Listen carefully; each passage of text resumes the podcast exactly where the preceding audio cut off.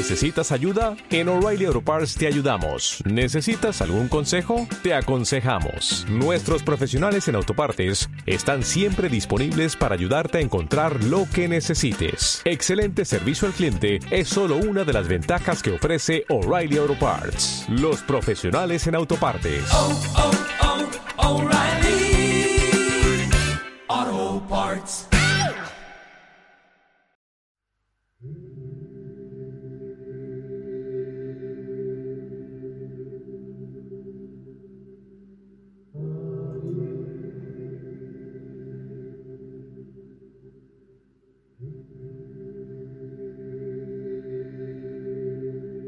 Buenos días, queridos oyentes de Radio Viajera.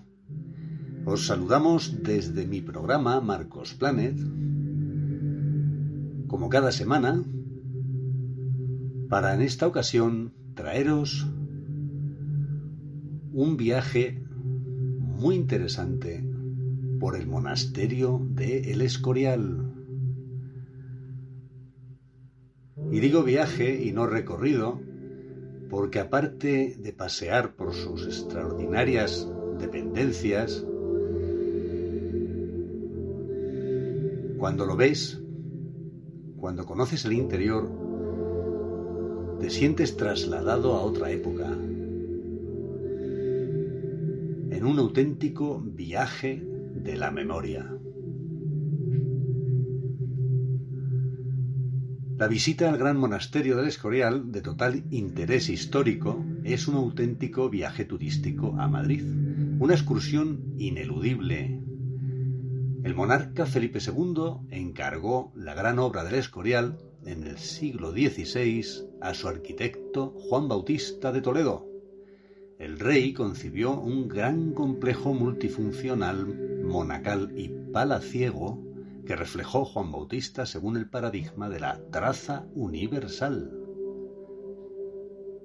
Esto significa que el conjunto está inscrito dentro de un cuadro de 207 por 161 metros de perímetro.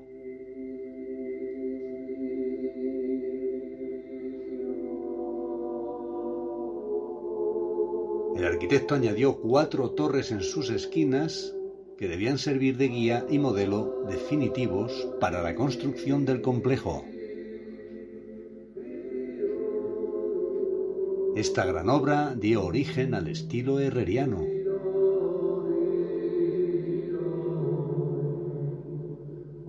En la cara visible, Juan Bautista, el, arquitecto del monarca Felipe II, escribió en 23 días del mes de abril, día de San Jorge Mártir, de este año de 1563, se puso la primera piedra del monasterio en el cimiento del refectorio debajo de la silla del prior, que es en la bodega, debajo del dicho refectorio, la cual piedra es cuadrada y está escrita por todas partes, que da a entender quién es el fundador y quién es el arquitecto y el día y el año en que se pone. Todos sabéis que el imponente monasterio es el principal atractivo del precioso pueblo de San Lorenzo del Escorial, colgado sobre la ladera de la Sierra de Guadarrama de Madrid, a tan solo 53 kilómetros de la capital.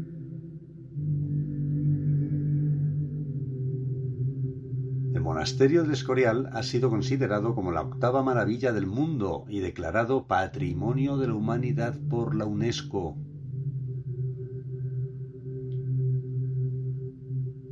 Una gran biblioteca renacentista española dentro del monasterio nos impresiona con sus proporciones y su decoración.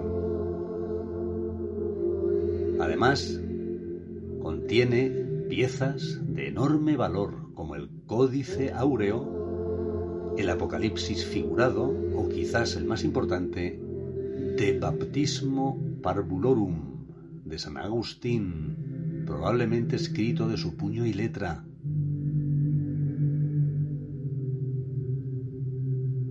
Los jardines del recinto del monasterio del Escorial son de un paseo obligado. Tienes que conocerlos dando un tranquilo paseíto por esa maravilla de la jardinería que guarda siglos de historia. Su ubicación hace que estos jardines estén protegidos y gocen de las mejores horas de sol.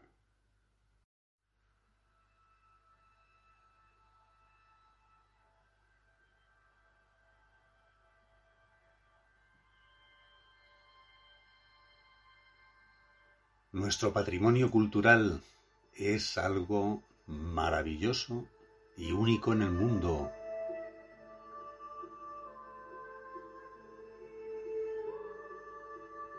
Felipe II, gran amante de los jardines, se ocupó personalmente de ellos trayendo jardineros especializados, de tal forma que los cuadros de setos de boj plantados en su interior con profusión de flores de vivos colores parecían alfombras finas traídas de Damasco.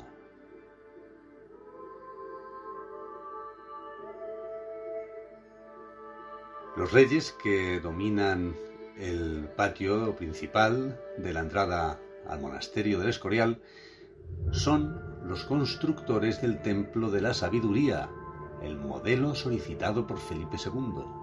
Presidiendo a un lado y otro encontramos a David y Salomón y en el extremo derecho a Manases, que porta los atributos geométricos del arquitecto, la escuadra y el compás. La cripta real del monasterio del Escorial, construida por Juan Gómez de Mora según planos de Juan Bautista Crescenzi, consta de 26 sepulcros de mármol donde reposan los restos de los reyes y reinas de España de las dinastías de Austria y Borbón, con la excepción de los reyes Felipe V y Fernando VI, que eligieron el Palacio Real de la Granja de San Ildefonso y el Convento de las Salesas Reales de Madrid, respectivamente, como lugar de sepultura.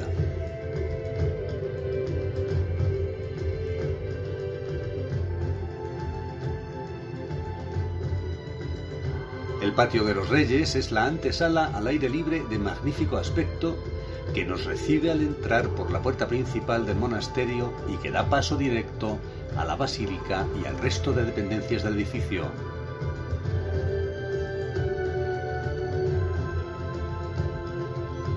Recibe este nombre de Patio de los Reyes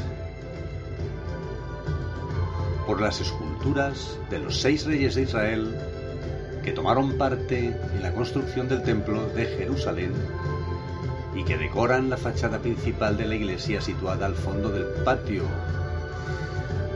Como hemos dicho antes, son David, Salomón, también vemos a Ezequías, Josafat y aparte de Manasés, a Josías. Miden unos 5 metros de altura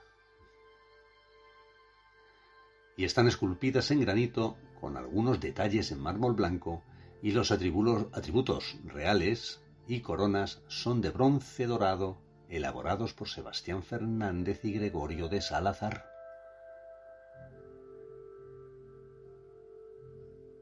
El rey Felipe II dio orden de edificar el monasterio del Escorial entre los años 1563 y 1584, por un lado, para conmemorar la batalla de San Quintín y a su vez para ser utilizado como panteón real de la monarquía española.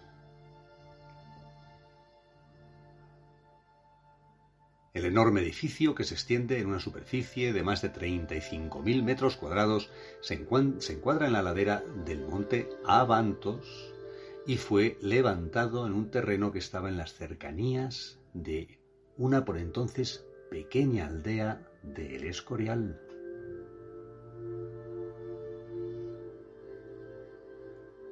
En uno de los artículos de mi blog de Marcos Planet podéis saber algo más de una población llamada Zarzalejo, un lugar de alojamiento y descanso del rey Felipe II donde decidió construir el panteón familiar. El terreno circundante ofrece condiciones óptimas para obtener granito, el material básico para la construcción de esta maravilla de la arquitectura.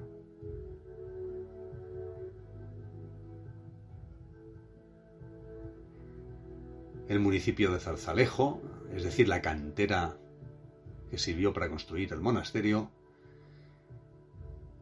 está situado al pie de las Machotas, en la Sierra Oriental de Madrid.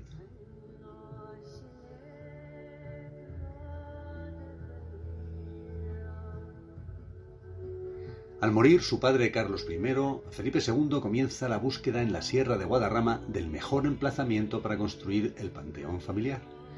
Así que el 8 de agosto de 1561, Felipe II se desplazó a Zarzalejo con todos los técnicos. Este pueblo ideal estaba situado a los pies de la Machota Alta y la Machota Baja. De esas dos escaladas o de esas dos excursiones tenéis una bonita narración en el correspondiente artículo del blog de Marcos Planet. Se cuenta que en un principio las intenciones de Felipe II eran construir su real sitio en Zarzalejo por la cercanía de las canteras, pero la falta de agua echó abajo esta idea. La leyenda cuenta que algunos vecinos de Zarzalejo se negaron a la construcción del monasterio del Escorial en sus tierras, a fin de prevenir la expropiación de aquellas. En consecuencia, aunque tras varios años de lucha, el monarca desistió. Decidió finalmente cambiar de planes y construirlo al pie del Monte Avantos, como hemos dicho antes, un monte que tiene, por cierto, 1.753 metros de altitud Esta ubicación, al pie del Monte Avantos, dio lugar después a la creación de lo que hoy es el municipio de San Lorenzo del Escorial, que se originó a raíz de la implantación del monasterio.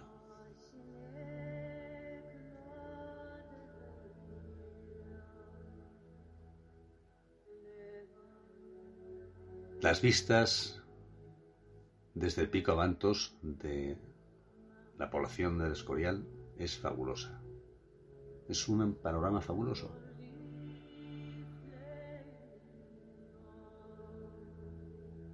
Pues bien, el arquitecto em, Juan Bautista de Toledo murió en 1567 sin ver terminada la colosal obra. Dejó prácticamente terminada, eso sí, la, la granjilla de la Fresneda el patio de los evangelistas y los claustros menores del monasterio y el viario que unía la villa del Escorial con la granjilla, con el monasterio y con el Camino Real de Madrid, que no era cosa de poco, una red de caminos muy amplia. El ayudante de Juan Bautista, llamado Juan de Herrera, y posteriormente eh, Juan Gómez de Mora fueron quienes terminaron el proyecto. Para ver su privilegiado emplazamiento bajo la sorprendente mole de la Sierra de Guadarrama, lo mejor es hacerlo desde el cercano paraje conocido como la silla de Felipe II.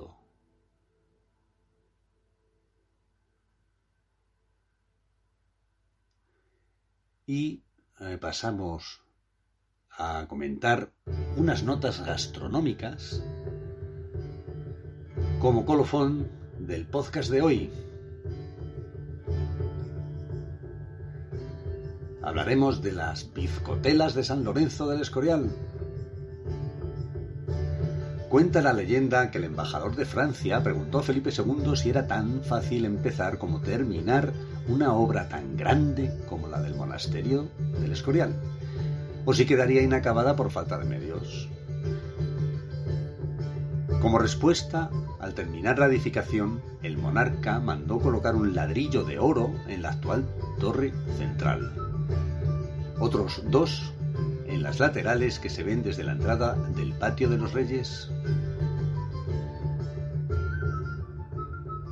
Sin embargo, la realidad es que ese brillo que se percibe desde la distancia cuando cae el sol viene de las tapas de bronce de las cajas que guardan reliquias de santos entre ellas las de Santa Bárbara que se ubicaron en una de las torres para proteger al monumento de las tormentas.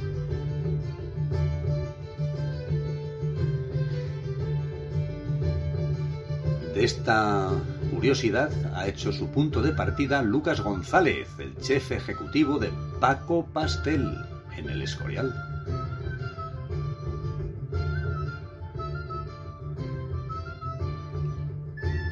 La forma en que Lucas González tiene para presentar las bizcotelas de San Lorenzo del Escorial es unas cajas, o son unas cajas, inspiradas en el llamado ladrillo de oro.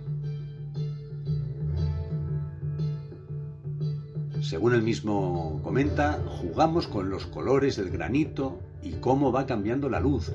Y luego en el momento en que vas comiendo las bizcotelas aparece un grabado con el año de la primera piedra, 1563, y la latitud exacta que marca la ubicación donde se encuentra el monasterio. De esta manera, explica Lucas González, el cliente no solo se lleva un producto de repostería, sino también cultura.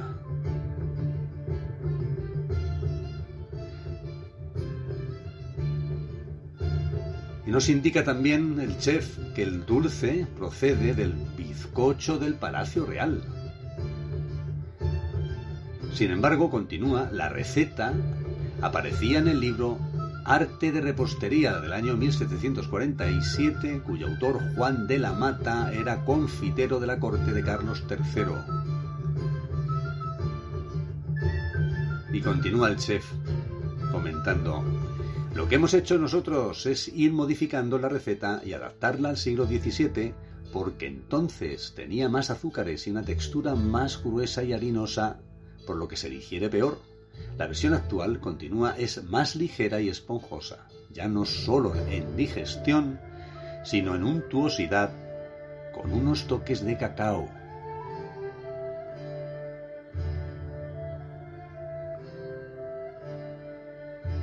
y termina diciendo, siempre indico que antes solo te podías comer una, pero ahora pueden ser dos, aunque lo mejor es que sea un regalazo para los demás o para uno mismo.